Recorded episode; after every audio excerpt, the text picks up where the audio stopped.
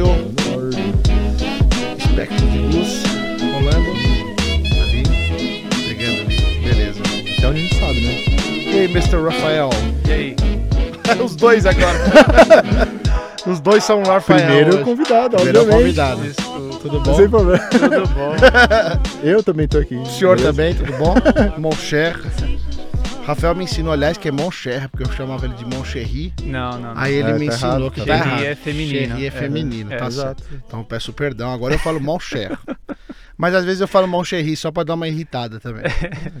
Eu já, já tô acostumado. Rafael, hoje nós vamos começar diferente.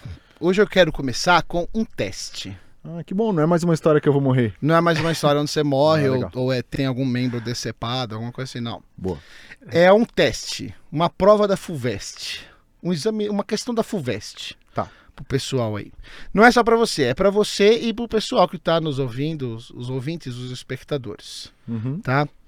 Você muito provavelmente já vai sacar porque você já tá, né, inteirado aqui no, no negócio. Sim. Mas aí a gente fala sobre o que a gente acha que a maioria do pessoal vai achar. Como é que Bacana. o pessoal vai se sair no teste. Inclusive, você que está nos ouvindo, assistindo agora nesse momento, é, depois que eu terminar, você vai lá no Instagram e responde a nossa enquetezinha para a gente saber se você. O que, que você respondeu à pergunta da FUVEST aqui, do Muito bem. 2PMMS. Nossa, foi horrível isso. 2 PMS. É, tá bom, vai. É o seguinte, eu vou contar pra vocês uma historinha. Essa historinha tem duas pessoas, tem, do- tem dois interlocutores. Eu não vou falar o nome dos interlocutores. Eu vou chamar o primeiro de X e o segundo de Y. Tá? Então eu vou falar, o X falou isso, o Y falou aquilo Uhum. tá? E aí, no final, vocês vão me falar quem é X, quem é Y e que história é essa. Da onde, essa, da onde veio essa história, tá bom? Certo. Então vamos lá. E eu vou ler, tá? Porque isso vem de um texto antigo, Hum. que já está escrito, é bem conhecido, bem determinado e tal, então vocês têm que adivinhar. Então vamos lá. Começa com o narrador, né? Então vamos lá, vou ler. X, preparando para falar, disse a seu servo: Preste atenção à mensagem que venho lhe trazer. Deves deixar a sua casa, construir um barco, abandonar tuas posses e tua vida salvar. Um barco que tenha telhado com, que tenha telhado com profundidade, para que não se veja o sol por dentro. Que seja coberto na frente e atrás. A engrenagem deve ser firme para assim dar força ao barco. Eu derramarei sobre vós uma colheita de pássaros, uma série de peixes. Ele abriu o relógio de água e encheu-o, e disse que o dilúvio viria em sete dias. Y recebeu o comando e assim o fez. O carpinteiro levou seu machado e os trabalhadores de junco carregaram as pedras. Tudo que ele tinha, animais puros, gados gordos, ovelhas, ele escolheu e trouxe a bordo. O dilúvio baixou como um touro. O vento ressoava como uma águia gritando. A escuridão era densa. O sol se foi. Como moscas, o clamor do dilúvio. Pronto, é isso. Agora você tem que me falar quem é X, quem é Y e que história é essa. Agora, como eu falei antes, você já tá meio por dentro aqui, né? Já tá no inside, Eu me abstenho. já tá no inside. Mas o que, que você acha que a maioria das pessoas vão falar? Vamos fazer assim. O que, que você acha que a, a- uma boa parte das pessoas, pelo menos, pode responder? Quem é X, quem é Y que história é essa? Cara, acho que a menção de, de dilúvio, de construir casa. Eu acho que tem alguma coisa a ver. Casa não, ali. barco. É barco, perdão. perdão. Não, mas tem que construir a casa também. tal, É, não isso, isso. Não é isso? Isso. Tá, então tem também a questão do touro ali. Cara, eu acho que tem alguma coisa a ver com o final do ano aqui no Brasil, que chove muito, aí cai os barracos. É, não sei, cara. Eu imagino que a maioria das pessoas, você que a hora que tá ouvindo, assistindo a gente, vai lá no, no, no Instagram e responde o Stories. Eu vou fazer um Stories para as pessoas responderem. Mas eu, eu suspeito que a maioria das pessoas falou que X era Deus, Y era Moisés, Uhum. Não é? é, Noé, desculpa, e a história é o dilúvio da Bíblia. Sim, certo? Uhum. sim. Você que está ouvindo ou assistindo achou isso? Essa história, na verdade, eu vou ser corrigido aqui se eu errar, mas ela é. Essa história foi escrita. É claro que, muito provavelmente, ela é mais antiga do que isso, mas ela foi escrita 1600 anos antes de Cristo. Meu Deus. Antes de Cristo. Então, não é a história do dilúvio da Bíblia, mas ela é bem parecida, né? Muito Uhum, parecida. uhum, É. uhum. aqui conosco para falar sobre por que ela é parecida e outras coisas. Nós temos aqui ele que é professor de História Antiga da Universidade Federal de Minas Gerais, pós-doutorado, ele tem pós-doutorado na Escola Britânica de Roma e na Universidade de São Paulo, na USP, e é autor do livro Ancient Somnium, que foi publicado pela Universidade de Oxford. Rafael Scopacasa. Ô, Rafa, bem-vindo, cara. Muito obrigado, obrigado pelo convite para participar desse programa. Estou muito feliz de estar aqui e conversar sobre esse tema que me interessa tanto, que, é, Uhum. que é a história antiga e, e mitos e muito muito Não, legal. A muito gente que tá bacana. muito feliz, que, cara, eu tô muito, tipo, animado que era, era um, era um episódio que, desde quando a gente começou a fazer assim, eu já tava, cara, com certeza a gente vai fazer esse episódio que vai ser, cara, animal. É verdade, é, É. verdade. E obrigado por você vir aí, muito bacana. Obrigado pelo convite. E eu acho que a gente pode começar exatamente nesse, nesse veio aí, né? Hum. Tocando nesse veio. Ih, já vamos chegar no, Um no ponto cru, no- Ele é um pouquinho sensível, Crucial. né? Ele é um Hum, pouquinho hum, sensível, hum. delicado, Hum, mas é, é inegável que tem muitas coisas na Bíblia que a Bíblia é, que veio, que se influenciou de outras histórias mais antigas, Sim. né? E não só a Bíblia, mas as culturas antes da Bíblia e depois também, né? hum, hum. É verdade isso? Essa, esse negócio do dilúvio vem desde essa história do que eles chamam de a, a- a- epopeia, o épico de Atrahasis, né? Sim, ah, o episódio do dilúvio é mencionado, você tem razão, no, no épico de Atrahasis, mas eu acho que também no épico de Gilgamesh, Gilgamesh, que é. ah, a gente encontra essa narrativa. Na literatura mesopotâmica, nós poderíamos dizer, né? São, são várias histórias, várias narrativas que compõem essa essa cultura riquíssima, antiquíssima, possivelmente a, a uma das primeiras cultura, culturas letradas que, que nós conhecemos. Né? E, então, ah, então, sem dúvida, nós estamos lidando com histórias que foram escritas há muito, muito tempo, há aproximadamente, bem, as estimativas variam, mas a gente está falando aqui de possivelmente uh, 4 mil anos atrás, uh, e um pouquinho mais, talvez. E como Vinícius lembrou corretamente, uh, as histórias em si são anteriores aos mais antigos registros escritos. Né? Então, essas são histórias extremamente velhas mesmo, extremamente velhas e, e fascinantes. É, fascinantes. e é incrível, né? É. Que como uma coisa tão É. antiga, o próprio épico do Gilgamesh, eu achei. uma- a gente até conversou na época, né? Eu achei uma versão, de uma tradução do épico de Gilgamesh. Que é mais. É, como, se- como se fala? Ela é mais palatável. Hum, né? hum, É uma versão mais, mais em inglês moderno, sim, né? Sim. Então fica mais fácil, pelo menos para mim, que sou mais lerdinho, fica mais fácil de entender melhor. E a história é muito, como você falou, muito rica mesmo, né? Uhum. Tem muitos elementos no épico de Gilgamesh que são atemporais, né? São, eles, têm, eles são relevantes até hoje, É né? interessante porque, porque sim, você tem razão. Por um lado, há elementos que são, como você diz, atemporais, né? São, são enfim, ah, ah, ah, certas, ah, certas ideias, certos É, a- sentimentos A história do. A, a essência É. da história do Gilgamesh é, ele buscando a imortalidade, né? Na verdade, os- tem um estudioso ah, que escreveu um comentário, o que nós chamamos de comentário, que é um estudo né, altamente erudito de textos antigos. A gente chama isso de comentário na, Ah, na- tá. na área de, de história antiga. Então tem um ah, tem um britânico, um estudioso britânico chamado George. Ah, esse é o sobrenome dele.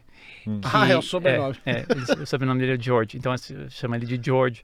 o ah, primeiro nome escreveu- não é George, né? não, não, se eu não me engano é, é, é, é John, mas eu não tenho certeza. John enfim. George. Ele é John conhecido como George, ah, que em 2003 publicou um estudo muito erudito do épico de Gilgamesh. E lá ele diz que possivelmente a história de Gilgamesh é a primeira obra sobre a condição humana. Uh, no sentido de que a personagem principal, Gilgamesh, que é um rei, uh, ele é rei de Uruk, uh, uma cidade que nós sabemos de fato existiu ali no sul de onde hoje é o Iraque. foi uma das primeiras cidades a, a se formar na, na história da, do mundo, né, tudo, ao, que, ao que tudo indica. Uh, nós não sabemos se Gilgamesh foi de fato uma figura histórica. Alguns acham que sim, outros acham que não. Mas para nossa discussão isso nem é tão relevante, é relevante né? porque a gente está falando da figura da personagem e o que, que uhum. ela representa. Uh, essa personagem do Gilgamesh, uh, de fato, ele é um rei e ele sai, ele tem certos problemas, ele é muito hiperativo, digamos assim, ele está ali em Uruk e ele tem muita energia e ele não sabe como gastar essa energia e isso começa a causar problemas para a cidade, porque ele começa a fazer uma série de, de peripécias isso atrapalha a vida dos, dos habitantes da cidade. ele começa a virar um elemento uh, né, instável ali. Então, uh, decide-se que ele vai sair uh, em busca de aventuras. Eu estou resumindo um pouquinho claro, aqui, porque também faz um tempo que eu li pela última vez, então eu posso não me lembrar dos detalhes. Mas ele, ele decide que vai sair de Uruk em busca de, de aventuras, né? uma forma de. Uma válvula de escape para essa energia acumulada dele. Uhum. E uh, nas aventuras dele, ele se, uh, se enturma com um, uh, um homem chamado Enkidu. que é uma personagem também muito interessante. Ele é, de certa forma, um, ele é aquela figura do selvagem, entre aspas, uhum. que depois vai sendo aos poucos, entre aspas, é, entre aspas, domesticado ou civilizado, embora esse conceito seja problemático. Mas tipo enfim. Um, um sexta-feira, assim. Do... É mais ou menos, tá. mais ou menos um sexta-feira. E os dois se juntam e eles Pera vão. Peraí, o que é sexta-feira? É do daquele cara que fica preso na ilha. Robinson Crusoe. Robinson Crusoe. Ah, tá. Que tá, ele tá, conhece um é, selvagem, que é, é o sexta-feira. É mais tá. ou menos assim. E tá, mas o Enkidu então... tem um negócio que quem, quem tira ele do, da condição selvagem é, um, é uma deusa, né? É um deus. Eu lembro no livro, tem uma. É que aí a gente é. tem muitos detalhes, é, né? É. Mas é. tem uma, é um tem, elemento também sim, simbólico, sim, né? Que sim. tira ele da selvageria. Sim, e aí ele vai lá encontrar, ele se encontra com o Gilgamesh, né? Mas continua, continua.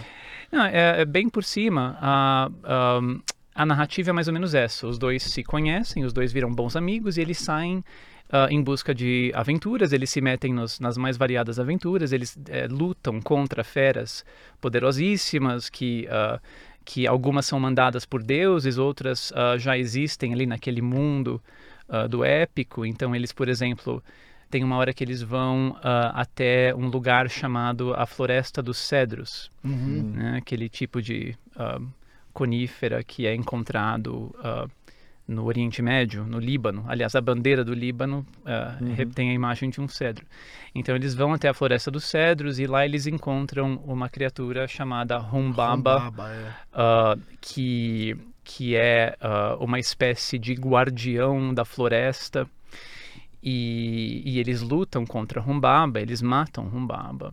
Então eles se metem nessas aventuras uh, que geralmente envolvem lutar contra criaturas monstruosas, uh, que de certa forma representam uh, uma espécie de ideia de, de natureza indomada, digamos, né? Então eles, o Gilgamesh, para vocês terem uma ideia, é interessante a gente lembrar disso, porque é um daqueles momentos uh, em que a gente encontra, num texto tão antigo, uh, traços de uma cultura que é muito diferente da nossa. Então, por um lado, tem elementos semelhantes, como você falou no começo. Uhum. Mas, por outro lado, tem elementos que são muito estranhos para nós, para os nossos valores de hoje em dia. Né? Uhum. A gente uhum. tem que lembrar que a gente está falando de uma cultura que existiu há, há milhares de anos atrás, então vai haver, vai haver diferenças. E uma coisa que é interessante é que depois do, Gilgamesh e do Enkidu matarem uh, Humbaba, o que o Gilgamesh faz como um ato do, do, triunfador, lembrando que ele é o herói da história, ele é o mocinho da história, entre aspas, né?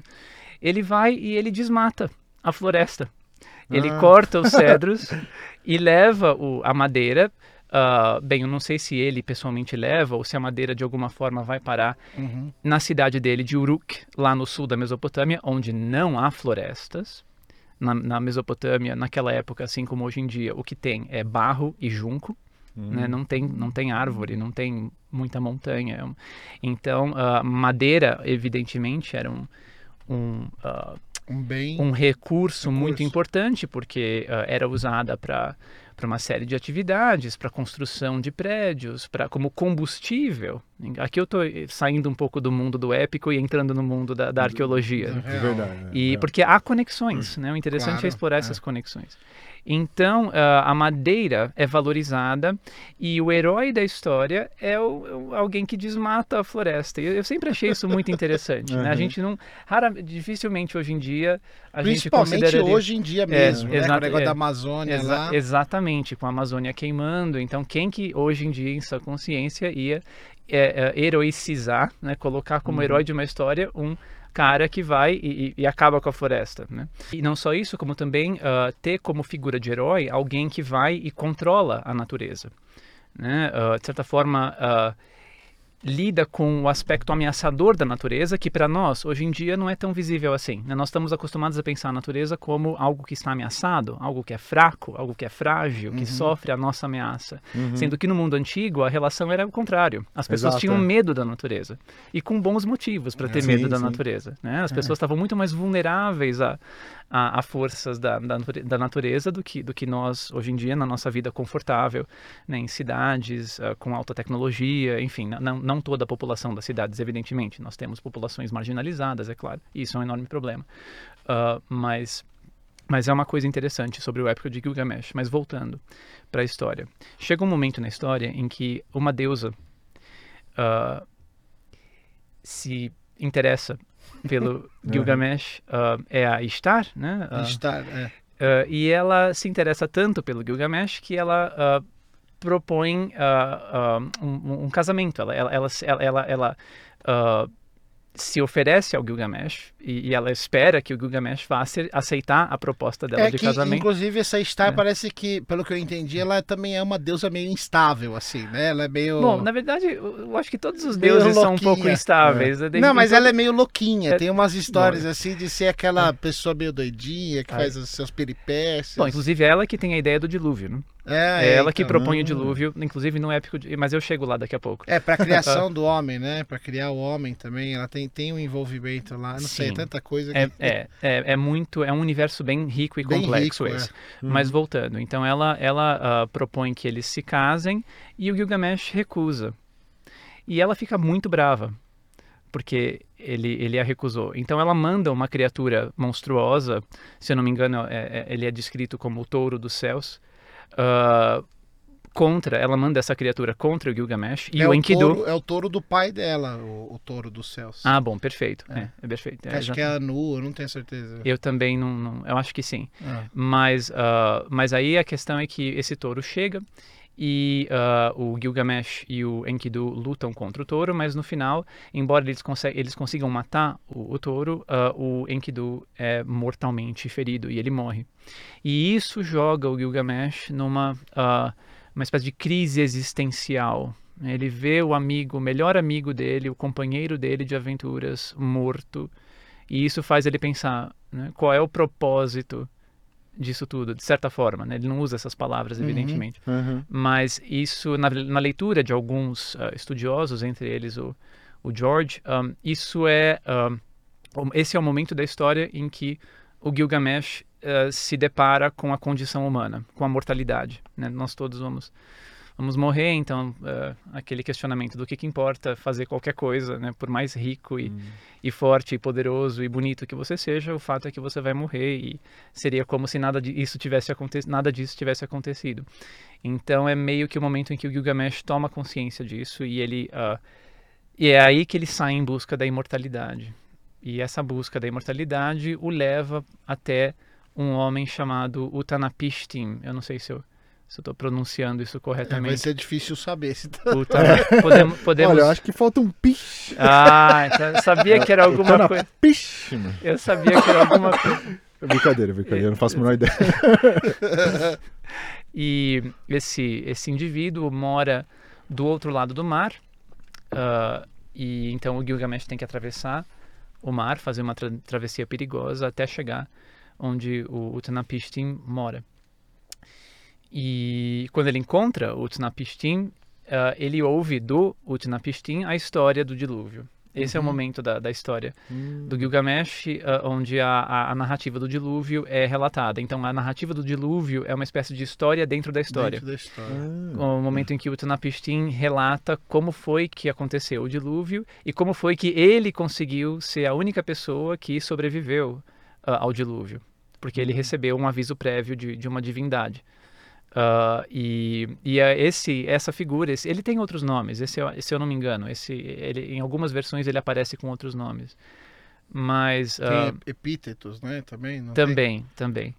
Então, então, esse é o momento em que a narrativa do dilúvio aparece no, no, épico de Gilgamesh, e, e é aí que a referência é feita a, a Ishtar como sendo a, a responsável pela, pela ideia do dilúvio. Uhum. Os deuses estavam cansados da humanidade e queriam achar um jeito de se livrar da humanidade.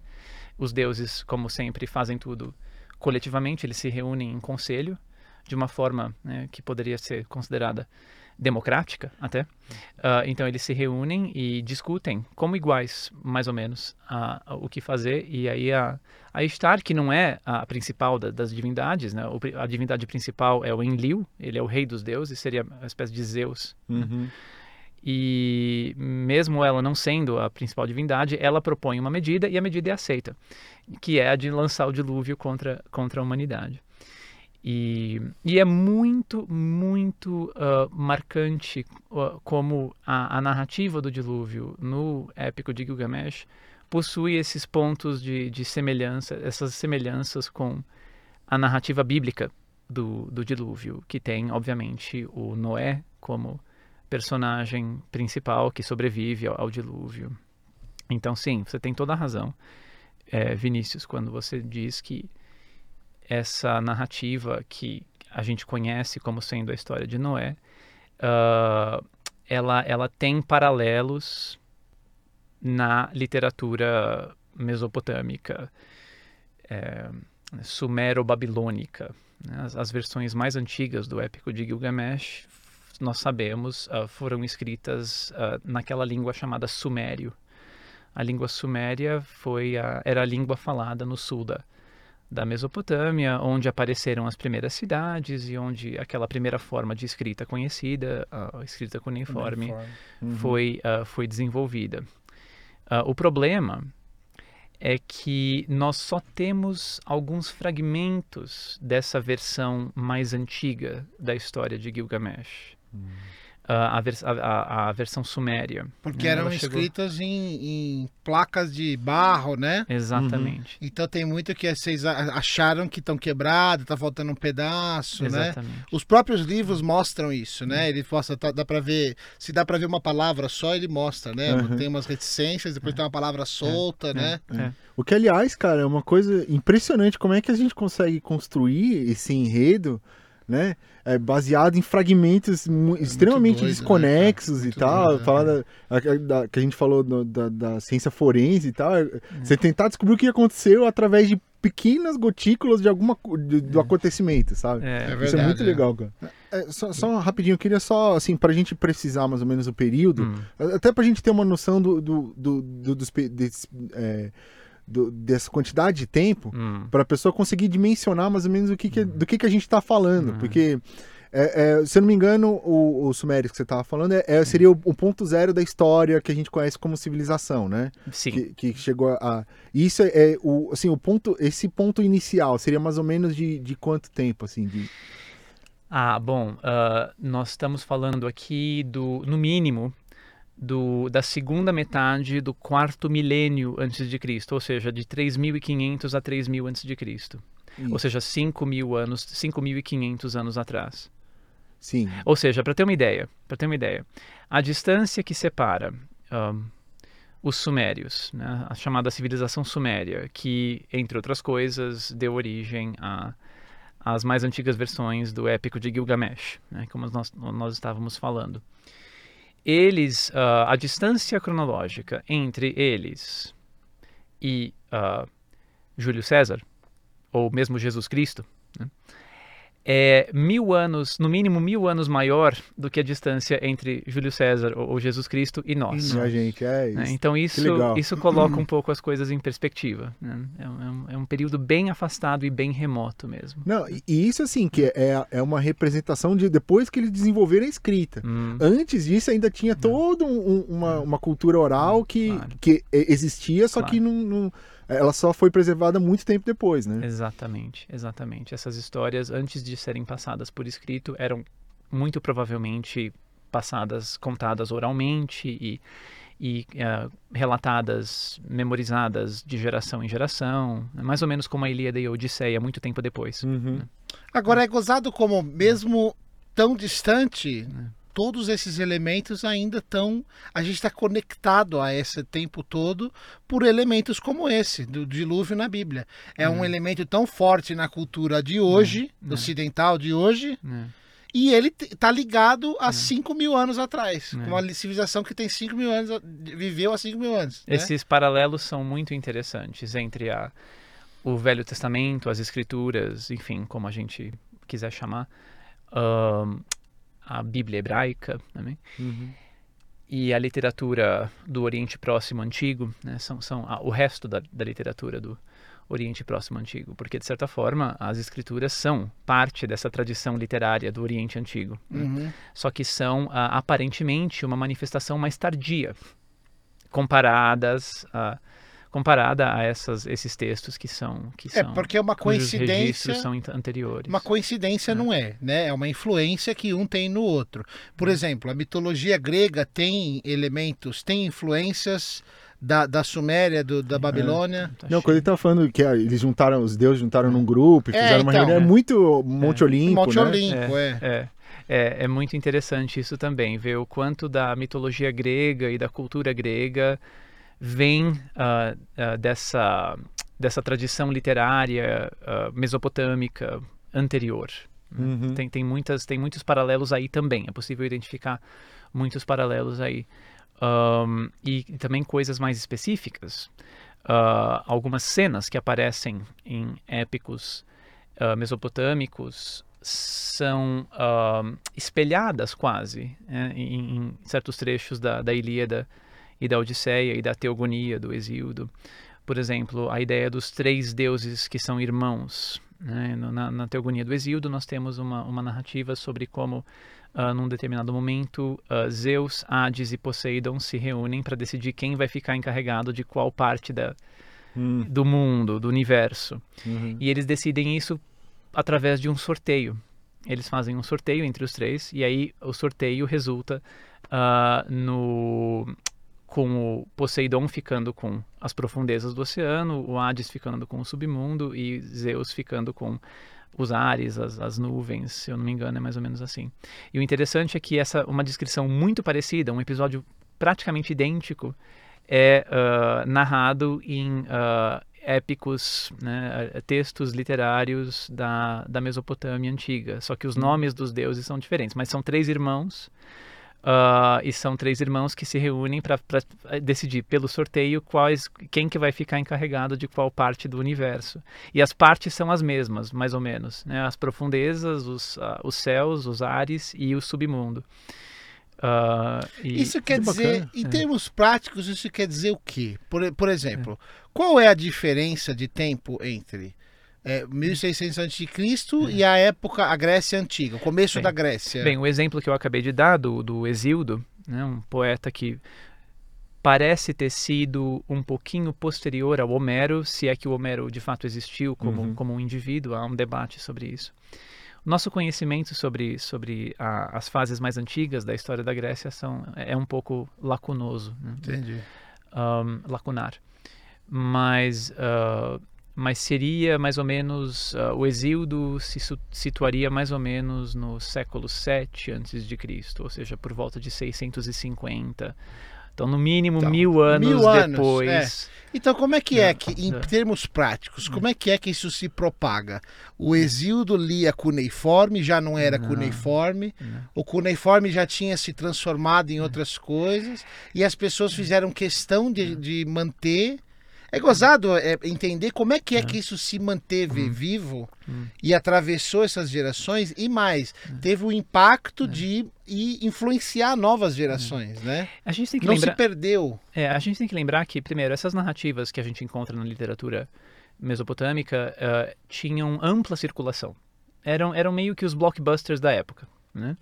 Então todo mundo conhecia essas histórias. Mesmo quem não sabia ler, ah, o que devia ser uma parte considerável da população, Uhum. ah, ouvia né, relatos, as pessoas Entendi. liam em voz alta, em festivais religiosos, as pessoas chegavam e declamavam textos, então as pessoas eram textos amplamente divulgados e que circularam durante muito tempo, tiveram uma vida útil muito longa. Ah, tem um, um outro estudioso que eu considero fenomenal, ele possivelmente foi um dos maiores eh, classicistas do século XX, um, um outro inglês, chamado Martin West. E o Martin West tem um livro fantástico que se chama The East Face of Helicon. Eu vou explicar esse título. Helicon, Helicon em português, é a montanha, é uma montanha na Grécia associada às musas. E as musas são aquelas divindades ah, que têm um papel de inspirar os cantores, os poetas, os, os homens de literatura, os, os autores da literatura, não só homens, mas também mulheres, ah, que são que escrevem literatura. Ah, e o título do livro do West é muito interessante, porque ele fala The East Face of Helicon, ou seja, a face leste do Monte Helicon. Ah, leste porque eh, está direcionada para o Oriente. Então, o livro dele é, na verdade, um, ah, um estudo sobre as influências ah, que as sociedades do Antigo Oriente Próximo exerceram sobre a Grécia e sobre a cultura grega. Ele chega ao ponto de afirmar que a literatura grega é uma literatura ah, do, do Antigo Oriente Próximo. Seria uma espécie de ramificação. Né? Porque nós, e isso é estranho para nós, porque a gente está acostumado a pensar na Grécia como a origem de tudo. né? Os gregos inventaram tudo. Não é bem assim. Ah, eles pegaram muita coisa dos, dos mesopotâmicos, dos babilônios e dos assírios. E são os assírios, justamente, ah, o ponto principal aqui. Porque na época do Exíodo, ou seja, por volta de 650 a.C., nós sabemos que no, ah, no Oriente Médio havia os assírios. Os assírios tinham construído um império muito grande e muito poderoso. Eles controlavam praticamente todo o Oriente Médio, inclusive o Egito, inclusive áreas ah, fora do, do Oriente Médio propriamente dito. Ah, e o que o West propõe é que, de alguma maneira, o Exíodo tinha uma espécie de linha direta com, ah, a, os, os- com a literatura e com a corte assíria, né, do, do Império Assírio, da capital do Império Assírio, que era contemporâneo a ele. Né?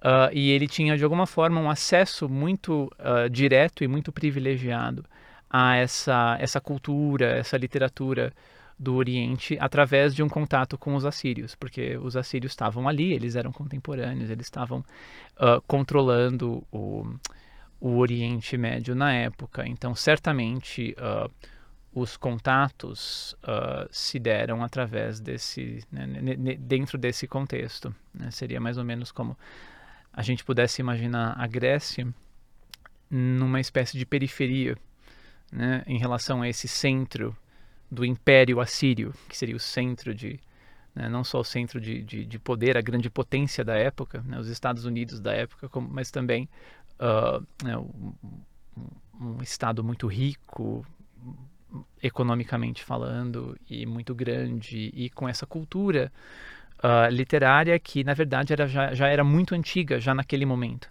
Os, os assírios herdaram ah, essa cultura literária mesopotâmica que era, já era muito velha naquela época, já tinha milhares de anos naquela época. Então, possivelmente, os assírios fizeram essa ponte, né, ah, através da qual os, os gregos foram muito influenciados ah, pela, pela cultura e pela literatura do, da, da antiga Mesopotâmia. E aí você pode falar que ah, os, a época do Império de Roma fez a mesma ligação com a Grécia e com o, o mundo moderno, ou não? Porque que- isso, isso foi se espalhando. Depois de Grécia, o próprio o próximo grande império foi Roma, né? É porque, na verdade, a Grécia nunca foi um império. É, não, não. Depois, O- depois, da, depois da Grécia, não. Depois da Síria, então, por Hum, exemplo, hum, né? Sim, sim. O próximo grande império foi Roma. Ou Na- teve um outro grande império antes Depo- disso? Não, depois dos assírios tem os, os persas, Os Aquemênidas. persas, é. ah, falando ali na, naquela so, sobre o Oriente Médio né, e áreas áreas vizinhas. Então aquela região foi um, palco né, para impérios sucessivos. Depois dos assírios vieram os persas aquemênidas. Depois veio Alexandre o Grande, que conquistou o Império Persa, mas uh, ele não viveu uh, tanto tempo para poder aproveitar as conquistas dele. Ele morreu uh, subitamente aos 32 anos de idade. E aí a, a grande carcaça do, do Império Persa que ele tinha conquistado foi dividida entre três dos generais do Alexandre, o Ptolomeu, Antígono e Seleuco. Então isso deu origem às três monarquias helenísticas chamadas, né? o Reino Seleucida, o Egito Ptolomaico e a Macedônia propriamente dita. E aí vem Roma. Só que quando Roma uh, entra em cena, no Oriente coisas diferentes já estão acontecendo. No Oriente, os partos, que eram uma uma nação, digamos, uh, do Irã, consegue recuperar boa parte daquilo que havia sido o Império Persa Aquemênida. Então, a partir mais ou menos de na virada do primeiro milênio antes de Cristo para o primeiro milênio depois de Cristo, a situação geopolítica já é mais ou menos uh, Roma no Mediterrâneo até ali onde hoje é a, a Síria e, e o, né, a Palestina. E dali para o Oriente, os partos, o Império Parto. Né? É. E, e, essa cultura de berço da é. Mesopotâmia é. influenciando todos esses essas esses povos ao mesmo tempo ou não? Teve algum. Porque o que me deixa curioso é como é uhum. que isso chegou de lá até aqui. Entendeu? Ah, como é que isso tá. sobreviveu tá. a tantas tá. diferentes é. impérios, tantos é. diferentes povos, é. né? Bem, seja do, do é. seja do Oriente ou do Ocidente, é. né? Como a gente viu, a, a cultura mesopotâmica influenciou pesadamente tanto a cultura greco-romana, quanto a cultura, a tradição judaico-cristã. Uhum. Então eu diria que foi através desses dois principais canais, né, o canal greco-romano e o canal judaico-cristão, que elementos da cultura mesopotâmica chegaram até nós, uh, é, falando bem genericamente. Né? Então a gente pode pensar nesses dois, essas duas vias de acesso. É, são vias indiretas, é claro, né? porque a gente viu que a Mesopotâmia influenciou a Grécia e também a, a, a literatura judaica. E, ah, como você falou no começo, a, nós somos né, herdeiros da tradição judaico-cristã e também da, da tradição grega, greco-romana. Então a gente pode pensar nesses dois uh, canais. Agora, no século XIX, acontece uma coisa muito importante uh, nesse sentido. O século XIX é um momento em que os europeus, sobretudo ingleses e alemães, vão para o Iraque, que na época era parte do Império Turco, o Império Otomano. Eles viajam para o Iraque em busca dos vestígios daquilo que eles chamavam de terras da Bíblia. Hum. Porque, é claro, aí a gente tem a tradição uhum. judaico-cristã uhum. chegando até a Europa uhum. moderna, e nós temos esses europeus no século XIX pensando, puxa, né, então a Bíblia fala desses lugares, fala de Ur, dos uhum. caldeus, uhum. a cidade de Ur, de onde supostamente o, o patriarca Abraão veio, ele era, segundo o relato bíblico, o Abraão, uh, o, o, grande patriarca, né? ele era originalmente de Ur, Uh, e essa Ur, que é mencionada na Bíblia, foi identificada com a cidade, a antiga cidade de Ur, no sul da, da Mesopotâmia, ali na Suméria, uma das grandes cidades sumérias que, como eu falei antes, uh, se, se formou ali ainda no quarto milênio antes de Cristo, ou, ou, bem, um pouquinho depois, talvez, né? mas, mas é uma das primeiras, uma das chamadas primeiras cidades do, de, que, que, que nós conhecemos. Então é, é, com, é dentro desse espírito que os, uh, esses arqueólogos, esses estudiosos europeus vão até o Iraque no século XIX buscar o, encontrar os vestígios dessas terras da Bíblia, né? Uhum. De onde veio o Abraão, o patriarca Abraão, uh, de onde saiu o, o, o, digamos assim, o fundador da, da, da do povo escolhido, né? Uh, então eles vão lá pro, pro Iraque, eles vão escavar e aí eles encontram essas cidades. Eles encontram a cidade de Ur, eles encontram a cidade de Uruk e várias outras. A própria Babilônia, que também é mencionada no relato bíblico, né? a cidade da Babilônia, uh, Babel, eles vão e, e encontram. É, e então isso causa, isso tem um impacto muito grande na época, porque quando eles escavam, vão escavar esses esses lugares e encontram essas cidades que eles achavam que eram as, né, talvez até de certa forma corretamente as, as cidades mencionadas no Velho Testamento, uh, eles também descobrem dentro dessas cidades grandes bibliotecas palácios uh, que continham arquivos enormes da, daquelas tabuinhas de argila que o Vinícius mencionou agora há uhum. pouco, uh, com textos, vários tipos de textos, inclusive o Épico de Gilgamesh, as várias cópias, as várias versões. Então, essa redescoberta da, da história da Mesopotâmia no século XIX também é um momento muito importante, né, que marca, é, é um ponto de virada nessa, nesse relacionamento, no relacionamento moderno com esse mundo. É como se o, o, o, até o século XIX a Mesopotâmia antiga fosse conhecida somente através dos vestígios que ela deixou na tradição judaica e na tradição grega.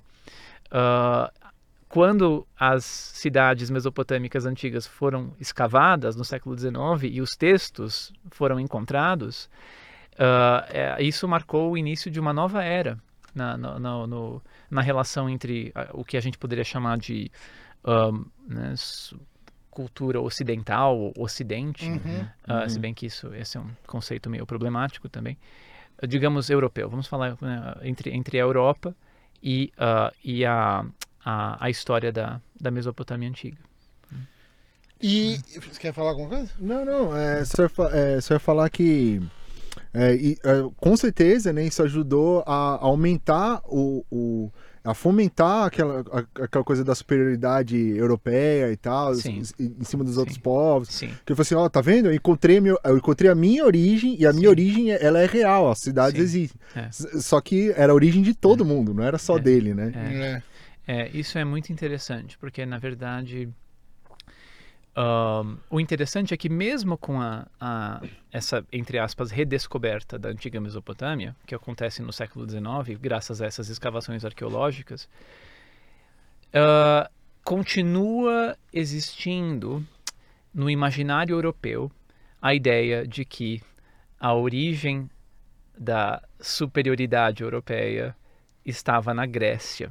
Né? Uhum. Uh, é, é muito interessante isso. E, ou seja, a, a redescoberta da Mesopotâmia não, não causa um impacto muito grande naquela ideia de que os europeus uh, são uh, superiores àquela crença de que os, os, europeus eram superiores ao resto do mundo porque eles eram os herdeiros da civilização grega. Se, na verdade, essa ideia se reforça no século XIX. Essa ideia de que os europeus uhum. devem a sua superioridade, a sua grandeza uh, uma ideia que hoje em dia, evidentemente, é, a gente sabe que, que não é verdade, é falaciosa, né? é uma ideia racista, mas, mas na época era uma ideia muito popular entre, entre intelectuais europeus.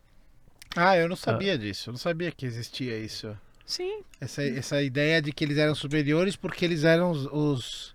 Os herdeiros da cultura grega. grega. É. A ideia de Sabia que disso. É, a ideia, porque a ideia mais ou menos é assim, os gregos inventaram tudo. A ideia, a crença era que os gregos tinham inventado tudo uhum. que faz do ocidente ser bom.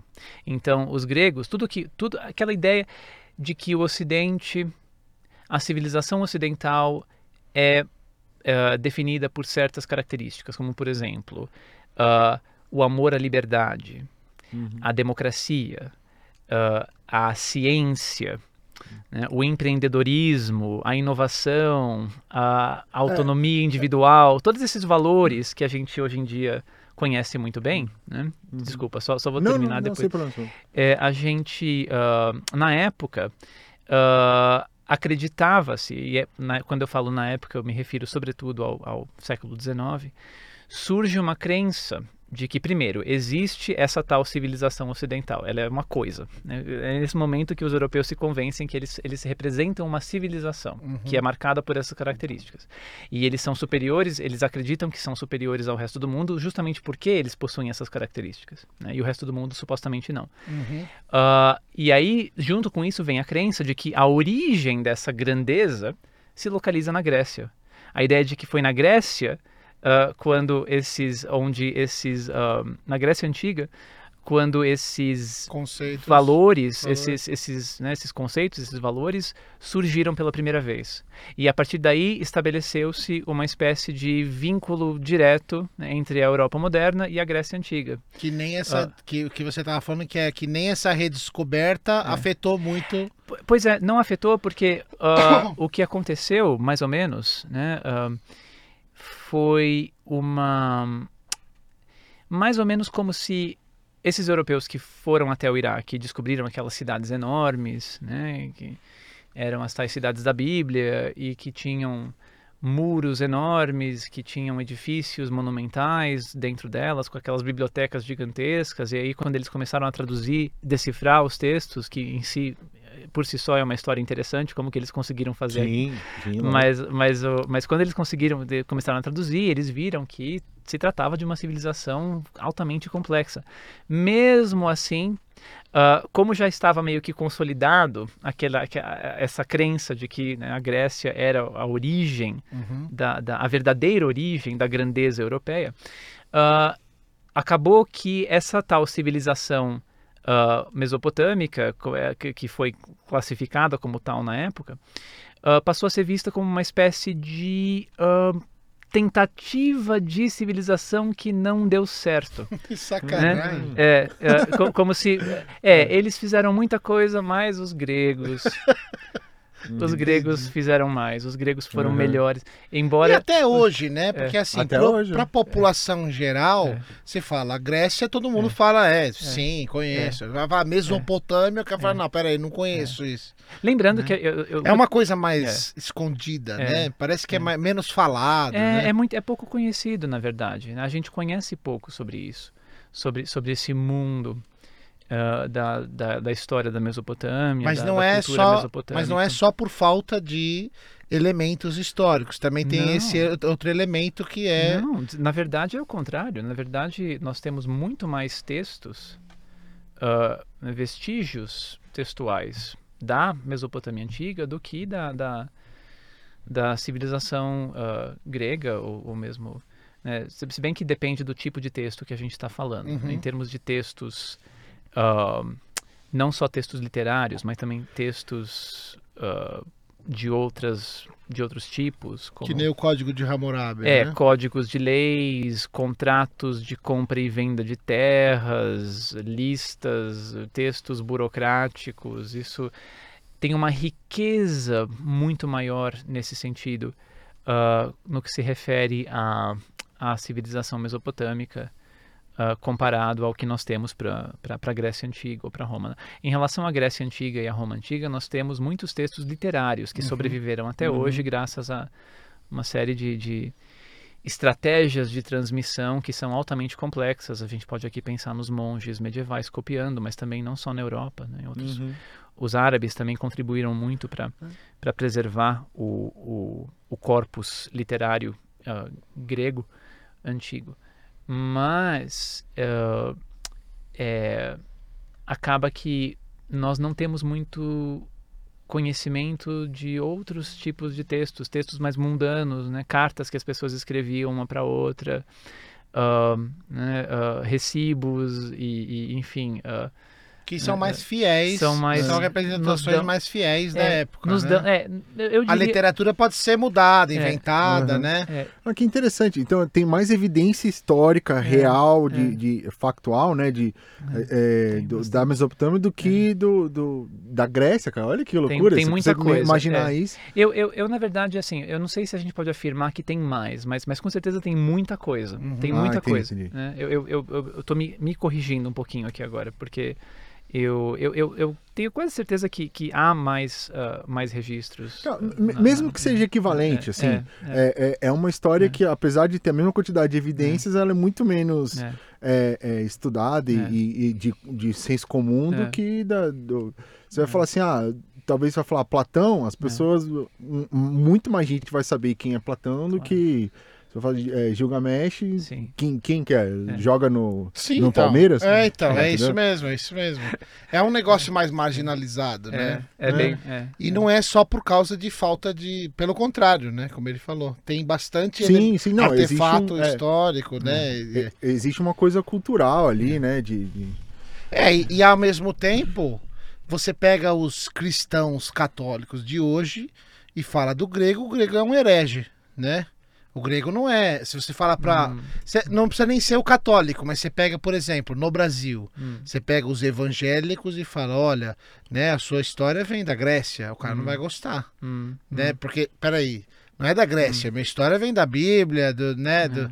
não tem nada a ver com a Grécia, né? é. Então, conforme o tempo vai passando, a gente faz uma associação mais próxima. E eu achei gozado que, como a gente perde esses registros é, mais. Os registros de, do que aconteciam, mas a gente não perde a história, a cultura, né? A cultura vai passando. É. Tanto que teve que ter uma redescoberta de onde que veio realmente os, a- a- os elementos culturais da Grécia. Uhum, E mesmo assim suprimiram é. para em, em detrimento para manter a sua a sua identidade, né? A identidade que Uhum. havia se formado. É, é. Mas eh, então o registro daquela civilização toda foi perdido, mas a cultura não, a cultura É. passou e se manteve. Isso é interessante, né? É, Isso é é legal porque a cultura sobrevive a essas outras É. coisas, né? A, passa- a- a essência da, da história permanece, né? Sim. Eu acho que é porque também. tá, é, me corrija se eu estiver errado. Porque tal- talvez na hora que a gente vai é, expandir em questão de, de, é, dominar território, não sei o quê, é muito mais fácil você assimilar uma cultura ali do que reinventar ou inserir uma cultura que não é do povo que mora na região. Hum, Então, assim, às vezes o, o- as pessoas foram dominando os territórios e aí Uhum. assimilavam aquilo, mais ou menos como acontece hoje, até hoje em dia, É. em questão muito mais cultural, né? é. Mas assim, o, Rafael, eu queria fazer uma pergunta, talvez é, uma aspas aqui, mas eu acho que é uma aspa interessante.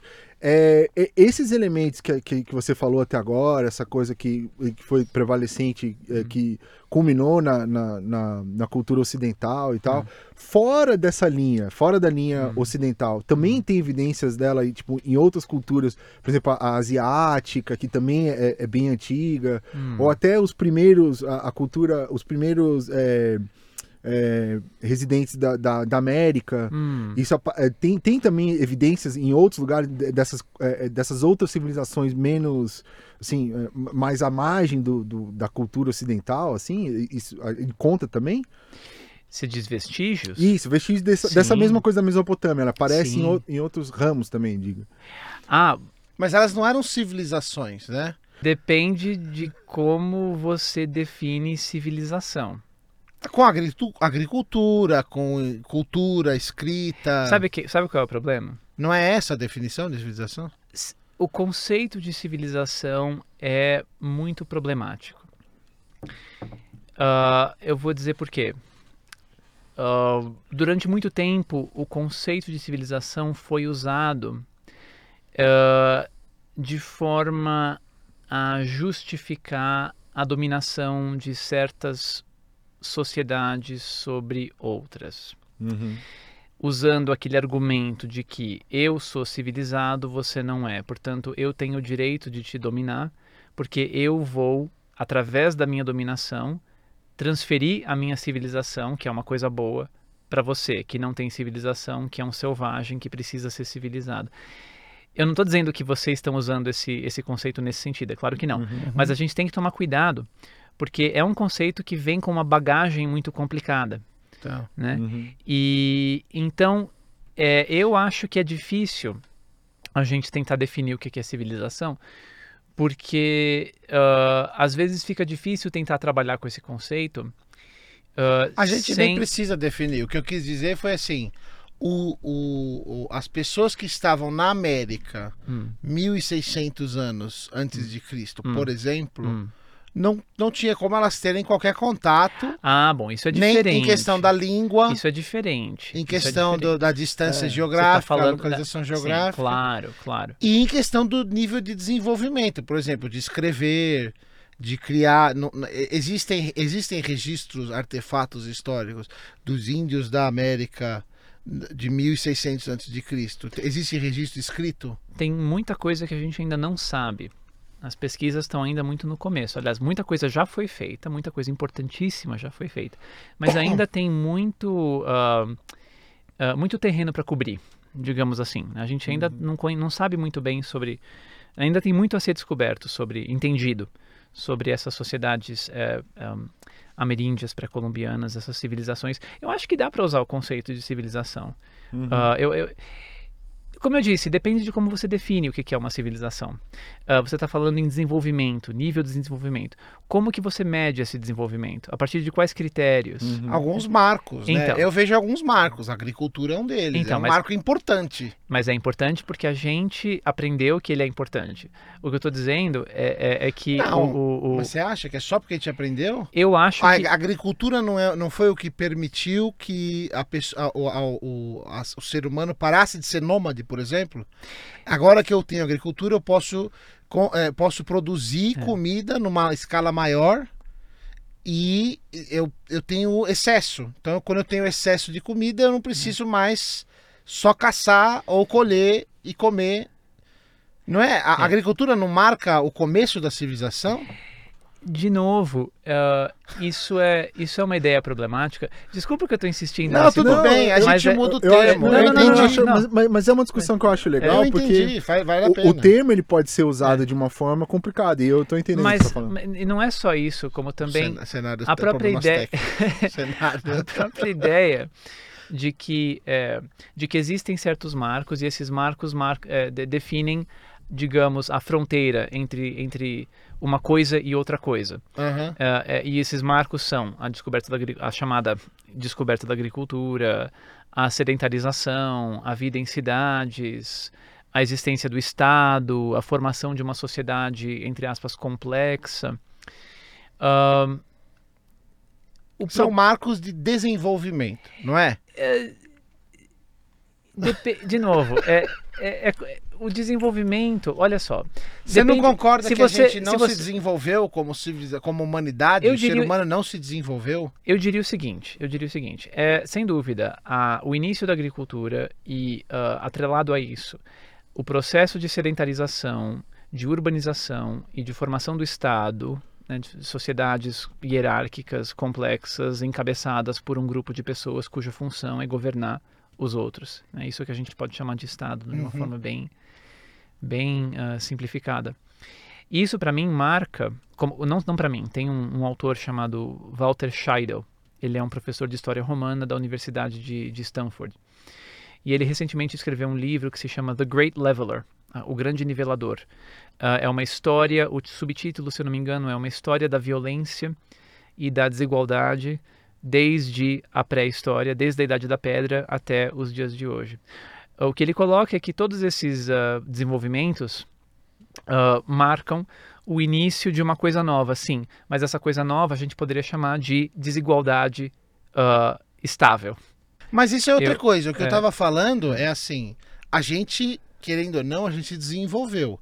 Tanto que a gente chegou num nível que a gente, a gente foi de um nível onde a natureza era perigosa, porque É. a natureza era, era ameaçadora pra gente. A gente chegou num nível em que a gente dominou totalmente a natureza a Uhum. ponto de começar a fazer mal à natureza, É, né? é verdade. Então a gente dominou tanto a natureza e dominou tanto a comida, a, a pecuária, a agricultura, Hum, que agora a gente tá tendo uma situação que eu acho que algumas coisas são meio nefastas, assim. é. Tem um negócio de que eu, eu vi no. Não lembro de eu vi no jornal, na TV, um negócio de granja, que eles É. põem a galinha presa no lugar É. e põem uma luz especial para enganar a galinha que tá de manhã ou tá de dia, numa certa hora do dia, e aí a galinha bota o ovo. Isso é nefasto, cara. Vamos caçar a galinha então, porra. Essa galinha.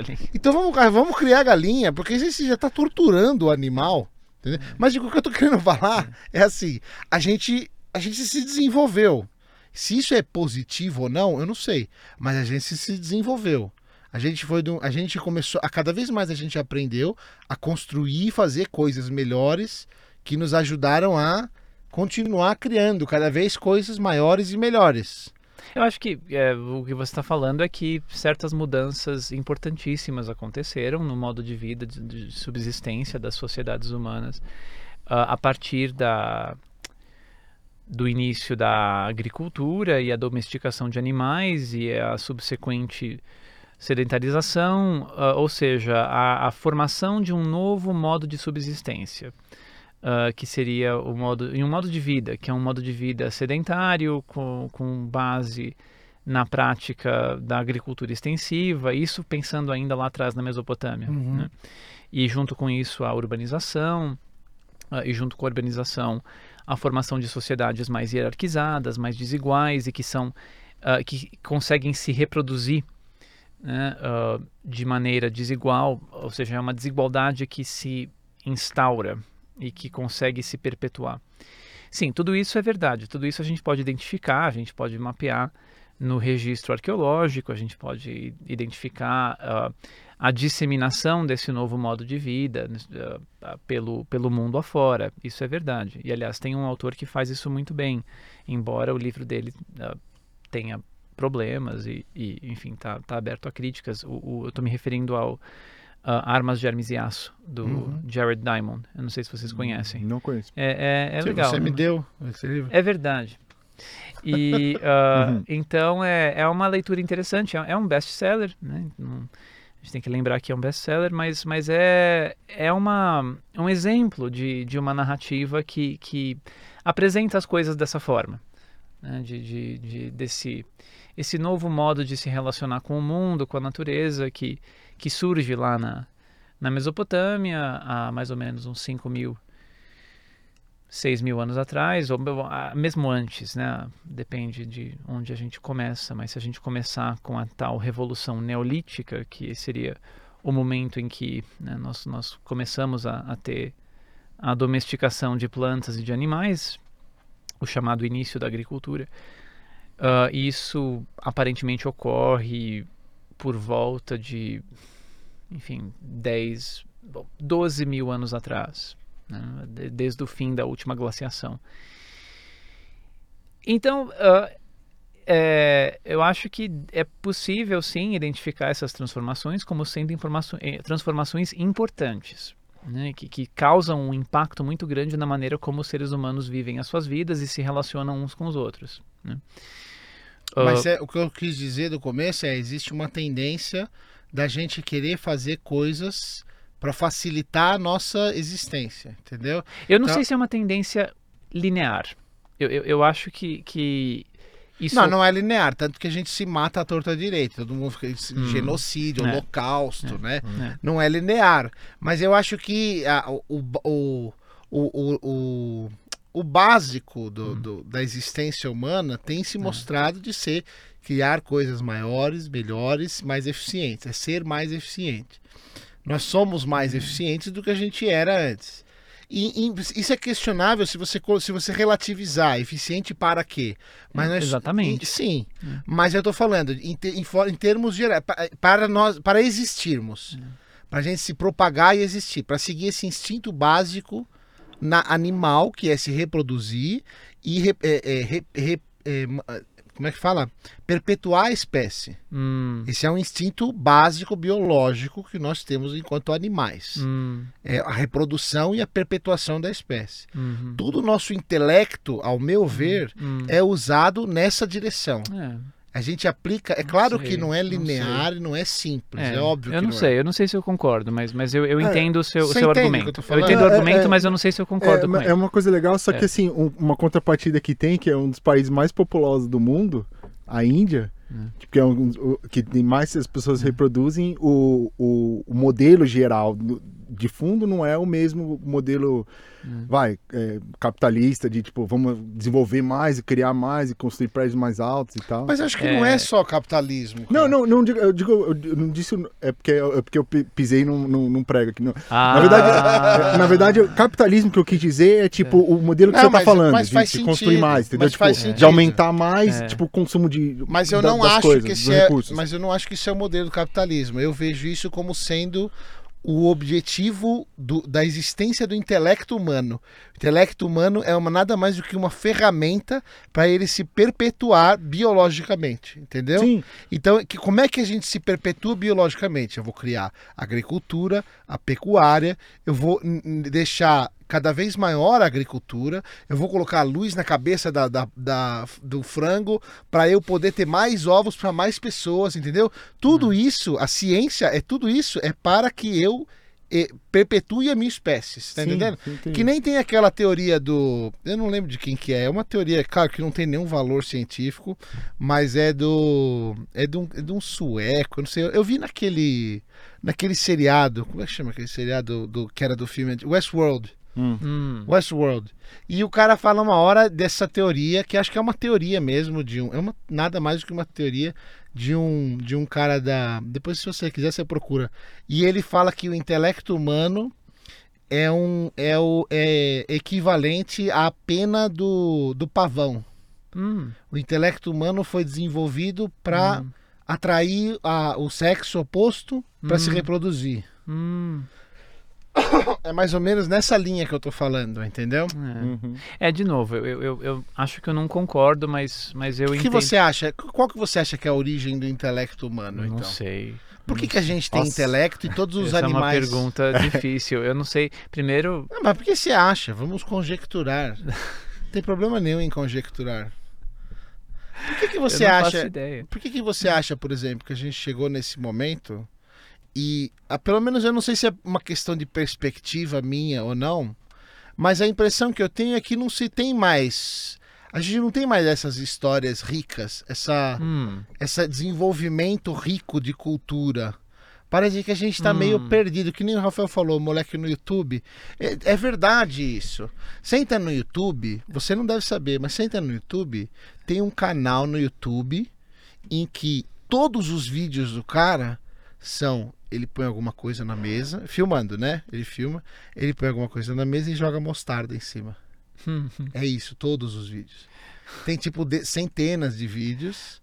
Todos eles é mostarda no copo, mostarda no cactus. É, eu acho que bobagem. eu, acho que, eu acho que bobagem a gente encontra. Eu não tô dizendo que isso é bobagem necessariamente. É mas- total bobagem. Mas, mas bobagem a gente encontra em qualquer época histórica. Não é um privilégio nosso. Mas você acha eu que tá acho meio que- exagerado agora por causa da internet, por causa da dissemina tudo Eu acho, isso? que, a- eu acho que a internet amplifica, muitas Amplifica, coisas. né? Ela amplifica muitas coisas, vamos dizer assim. Digamos que, que ela amplifica as coisas.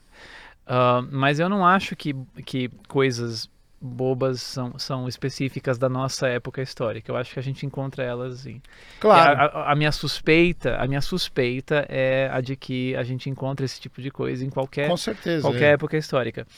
O que eu acho que ah, acaba interferindo um pouco na nossa percepção é o fato de que nós estamos inseridos nesse momento histórico, obviamente. É. Então, ah, é diferente, por exemplo, de quando a gente fala de uma sociedade que viveu há dois, que existiu há dois mil anos, há três mil anos, Uhum. porque de lá para cá ah, ah, ah, muita coisa se perdeu, né? E, e o que sobrevive tende a ser essas, né, essas, esses exemplos de literatura, essas né, manifestações culturais que, que, que são mais, enfim, mais notórias, a significativas. cria- é então, claro, a- então eu acho que, só para terminar, eu acho que às vezes ah, a gente, né, estando no momento presente e olhando à nossa volta e vendo tanta coisa, a gente pensa, meu Deus do céu, né? ah, como, como as pessoas do passado eram mais, mais eh, inteligentes, eram mais, ah, mais sóbrias, mais sérias, né? não, não, se, não eram tão bobas. Eu acho que isso, em grande medida, é um problema da nossa percepção. né? A gente Uhum. está a gente tá no meio, a gente vive na, na nossa sociedade e a gente vê muita coisa acontecer ao nosso, à nossa volta. Então a gente fica com a impressão de que as coisas hoje são muito diferentes, no sentido de que as pessoas são, são mais dadas a, enfim, a certas coisas, eh, que você citou o exemplo da mostarda no copo. E- Quem sabe daqui a, daqui a dois mil anos alguém vai achar isso genial. é isso É. que eu tô É, falando, Eu entendeu? não Mas eu, eu concordo muito com o que você É. falou, é, porque tem um, um- tem um comediante norte-americano chamado Chris Rock, ele, É, eu num- é. num, episódio, ele, num, num dos es- especiais dele, ele falou assim, cara, toda, toda a sala de aula é igual, e, e a gente pode, na, pra nossa discussão aqui, aumentar isso pra, tipo, toda a humanidade, todas as culturas, todas as sociedades são mais ou menos a mesma coisa. você tem um pouquinho de, de gente que é extremamente inteligente e produtiva, você tem um pouquinho de gente que é extremamente idiota e que não serve pra nada, e você tem uma grande massa de gente que é mediana. É. Tipo, e aí o É, mediano, é, assim, pra, é. pra, tipo, pra É. burro, entendeu? É. Então, tipo assim, é- isso, é- ele fala assim, ah, todas as escolas são iguais, tá ligado? Então, assim, imagina o seguinte, é, na- é, imagina assim, esse mesmo modelo de sala de aula. Antigamente, só os caras inteligentes podiam ir lá no quadro. Imagina que só os caras podiam- inteligentes podiam ir lá É. no quadro e escrever. Escrever. Entendeu? Aí, agora você pega agora, que você tem essa mesma classe, só que todo mundo pode ir lá e escrever na- na- no, no É. quadro. É. Então, tipo, vai ter muito mais idiotice do que a, É. a outra que só os inteligentes podiam ir lá e escrever. Então, acho que é isso. A gente tá percebendo mais a estupidez humana. Ela É. sempre esteve. É, ela sempre Mas a gente está criando mitos, a gente está perpetuando a cultu essa cultura Então- como essas outras civilizações Mas a gente, a gente só vai saber isso em retrospectiva. Tipo, enquanto a gente É. tá fazendo, a gente não- é impossível você perceber. É difícil. Até, por exemplo, se não, Não tem nenhum elemento que mostre que a gente tem uma nova narrativa, uma nova Então. história, uma nova. Então, Não tem eu, nada eu, eu acho, eu acho que a gente está numa transição de mídias, muito interessante, inclusive, de que a, o- a inteligência ela está saindo um pouco da questão da literatura e, e da escrita para outra, outras formas de propagação. É. A gente está meio que voltando para uma coisa mais oral, Hum. para uma coisa mais. A gente até, antes de começar aqui o episódio, a gente tava falando assim, eu, eu dei o exemplo da minha irmã, que ela só se comunica com, com emoji, né? Com, Hum. com desenho e tal, com É. figurinha e blá blá blá. A gente faz isso muito no WhatsApp. Só que ao mesmo tempo, ela- é muito inteligente de entender uma situação e saber o desenho Hum. certinho para Hum. expressar uma coisa. Hum. Às vezes mais eficiente do que ela se ela escrevesse né? Então, tipo assim, a gente começou na, na, na- na nossa sociedade. A gente escrevia com desenhos, os, egi- os egípcios lá faziam o- os, os ideogramas lá, não sei o quê. E a gente desenvolveu a escrita e é, trocou-se a, a, a- criptografia, né? Como a gente passava a- essa cultura para frente, né? E aí agora a gente está desconstruindo essa coisa da escrita para voltar para o desenho Hum. né? Então, assim, eu acho, o, é, é, se fosse no YouTube, tem realmente, tem umas coisas, cara, que é extremamente idiota, cara. E, e, e, assim, esse idiota absurdo de jogar uma mostarda, eu até acho ele legal. O ruim é tipo aquele, aquele é, idiotice do tipo, é, da- das mulheres, olha, esse produto que eu comprei do meu cabelo é uma, porque eu acho que é, um- é uma idiotice muito mais carregada de tipo, é, ela quer vender o negócio e quer puxar e fala assim, ó, se você quer ser igual a mim, se você quer ser tão bonita quanto eu, faça exatamente o que eu tenho que fazer, tipo, consuma as coisas que eu consumo, é, é, é, tenha os gostos que eu tenho. Eu acho isso muito mais problemático. Mas tudo bem. É, ao mesmo tempo, você tem canais no YouTube, cara, que são geniais, que, que se o cara todo, É. toda semana ele, ele bota um vídeo analisando as coisas, é, pegando toda uma, dando toda uma ideia assim que você nunca tinha imaginado de uma de cultura pop, de cultura antiga.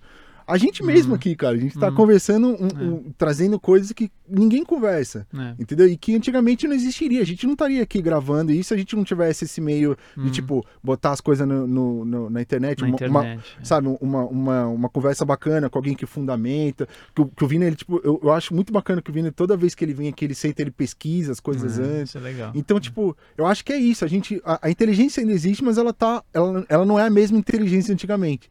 Não é o livro. Ninguém. Entendeu? Tem seriados, cara, que são tão bons ou melhores do que muito, muito livro da literatura clássica. Tem, eu, eu, acredito que tem mesmo, assim, cara.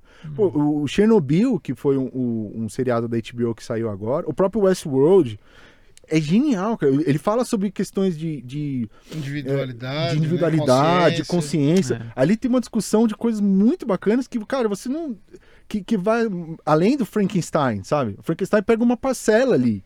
Eu- o Westworld, ele vai, ah, pra mim, acho que vai além de certos Hum. pontos que a Mary Shelley jamais imaginou que ela poderia Hum. é, é, é, pensar naquilo, entendeu? Interessante. interessante. Então eu não sei. É, é, a gente não, não vai saber. Eu sei que é impossível a gente saber enquanto a gente tá andando, né? é difícil. Mas você né? acha que a gente está ficando uma sociedade, uma, uma- a humanidade está ficando mais cética, menos ligada a conceitos abstratos, assim, conceitos que a gente não consegue provar, por exemplo, né? A fé, a gente está se desapegando mais da fé.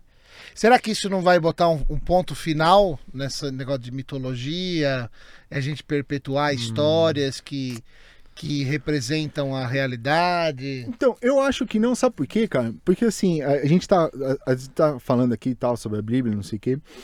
É, só que o modelo, o modelo é, cristão, a, a, a cultura é, judaico-cristã, e mais especificamente a cristã, é, é, ela foi uma cisão muito grande a partir do momento que ela, ela separou a, a, a historinha da, da fé, entendeu? Tipo, na verdade, a, ideia que tem por trás, que tem muito católico, muito cristão que não, não entende muito bem o, o que está sendo, o que que tá sendo dito ali na, na cultura, é que na verdade existe uma cisão, não é do tipo assim, é, não, Jonas estava dentro da, da, da, Baleia. da, da, da baleia, foi engolido e depois ele saiu, né? O, o, na verdade, o, o que Cristo vem falar é tipo assim, ó, essa, isso são historinhas, são alegorias, blá, blá, blá. Na verdade, o que, que você tem que tirar é isso. Tanto que Jesus Cristo ele ensinava por alegorias. Ele não ensinava por. Não era tipo assim, não eram mitos. Ele não instituiu mitos.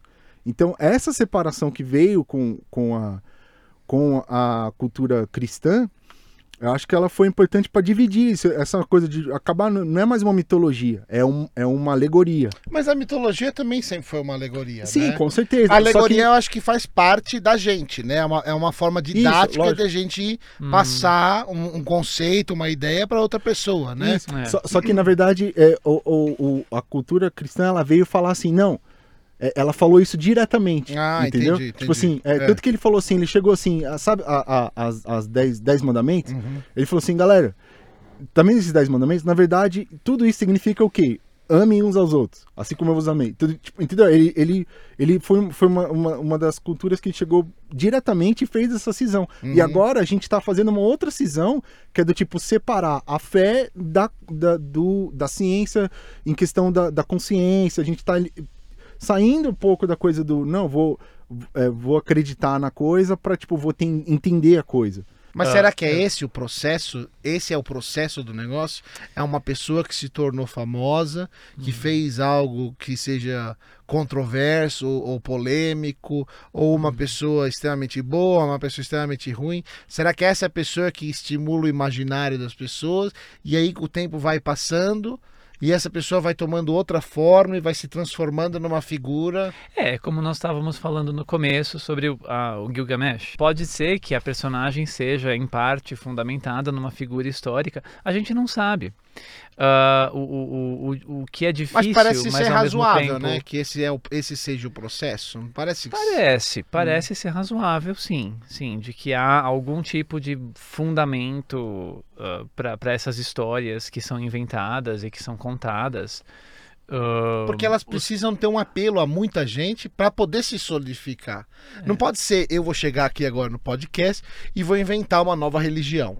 Então, gente, existia um Deus de um metro e meio, de, um, de 59 centímetros. Eu tô inventando uma religião, entendeu? O nome dele era Big Bob e ele era todo verde e a cabeça era dele era cônica. Não vai pegar, porque não tem nenhum apelo a nenhuma outra pessoa, Eu entendeu? não sei se não vai pegar. Eu, eu É. gostei, eu gostei do Big Bob. Eu, acho que eu viraria um, um adepto dele. assim. É, no, no, no Vida de Brian, do É. Monty Python, né? Tem, De praia. já, já, já viu esse filme, cara? Tem, Sim, sim. tem as coisas, o cara, ah, eu, tô- eu tô aqui e tal. O que que você tá fazendo aí em cima, né? Daqui a pouco o cara vira um, um grande negócio. Então, mas o que eu tô falando é isso. Na minha cabeça parece que tem que, ter, tem que ser uma pessoa que é, tem uma influência grande nas pessoas. para que ela fique. Né? Não, adianta eu vir aqui falar do Big Bob, não vai virar a própria a próxima religião em 7019. Você não tem como saber isso. É verdade. Não tem como saber, tem todo o efeito, né? Que a gente fala que é o efeito borboleta, né? É. A É, teoria então. do caos. Uma borboleta bate a asa na China e acontece a Segunda Guerra Mundial. É, é, é, é verdade, a gente, isso se chama teoria do caos. Sim, a gente recebeu um estatístico aqui, É. a gente conversou sobre isso. Sobre a Bom, então se você acredita em Big, Bro, em Big Bob, saiba que. Big Bob. Eu, eu gostei do Big Falando É, sério, então, eu gostei dele. O Big Bob é legal. Ele tem É. um bigodinho também. Tem um bigode, olha Tem um só. bigode ruivo. Ó, Um bigode ruivo. gostando. E ele tem a- aquelas dobrinhas na testa, assim, sabe? Tá certo, tá ficando uma figura cada É. vez mais vívida na É. minha imaginação. Rafael vai é, desenhar o Big É, Bob. vou, vou fazer. Corta pra, da- pra daqui a tipo dois mil anos, né? É. Os caras se matando lá. É, em nome do Big Em Bob. nome de É. Big Bob! Não foi isso que Big Bob quis dizer. Tá- a sua interpretação das escrituras do Big Bob Com tá uma errada. armadura verde, É. né? Com uma armadura verde, assim, um negócio vermelho. Isso que louco, Ia ser cara. muito eu queria legal, muito que cara. isso acontecesse. Eu também. É, mas, ah, mas o fato é que, na minha opinião, pelo menos, ah, a gente é muito difícil saber até que ponto essas histórias refletem algum tipo de realidade histórica, né? Eu- eu- é porque na verdade eu acho que é isso que você quer saber. É- é- a pergunta é essa, né? Se, se existe uma realidade histórica que dá origem a essas, essas narrativas. Ah, Não dá pra gente acho que, saber eu acho que os certeza. próprios gregos já se faziam essas perguntas parecidas. Os gregos que viveram já na época clássica, na época do Heródoto, do Tucídides, do Sócrates, Platão, eles já, de certa forma, se faziam perguntas parecidas a essa que você está fazendo. Uhum. né? É, os mesmos gregos que, tipo, eles viviam numa uma sociedade escravocrata, né? Que tinha um monte de gente de várias culturas ali no É. meio, tipo, trabalhando pra eles. Aí tava lá o, o, o Little Bob lá. é, Big Bob. Não, mas, mas é, esse, é, esse é o precursor. Ah, é o É, precursor. é, do- era o, o, o- Little Bob tava lá, tipo, varrendo a casa do Platão e falou assim: Ah, não, mas poxa, eu tava pensando. Aí Pla- o Platão, ah, é, fale mais aqui, vem cá. Aí daqui a pouco ele vai lá e bota lá no final, assina Platão, e todo mundo acha que. Na verdade, surgiu tudo com o Little Bob lá que tava lá. Little Bob, é verdade. É, Antes que a gente fale muito mais merda, vamos encerrar esse negócio. Em Bob We Trust. E não, Bob não, We mas, Trust. mas foi uma discussão bem interessante. Pô, muito legal. Obrigado É. mesmo por ter vindo. Obrigado, foi, imagina. foi genial. Foi muito bacana. Eu fiquei muito feliz, achei que aprendi muito também e, e gostei muito da, Ok, do Big Bob. do Big Bob. Não tem muita coisa pra você aprender aqui, não. Ah, a gente já começa aqui já fazer o Evangelho de Bob. não é? Faz o desenho depois. Eu vou fazer, eu vou fazer. Eu vou te explicar como é que ele é, o detalhe. Beleza. Rafael, obrigado de novo. Muito obrigado pelo convite. Valeu. Valeu, Rafael. Considerações finais? Não, tá bom? Não, tá tudo certíssimo, meu querido. Então tá bom. Valeu, valeu, galerita. Valeu, meus queridos. Obrigado. Falou. Acredita em bom. oh, pode cortar.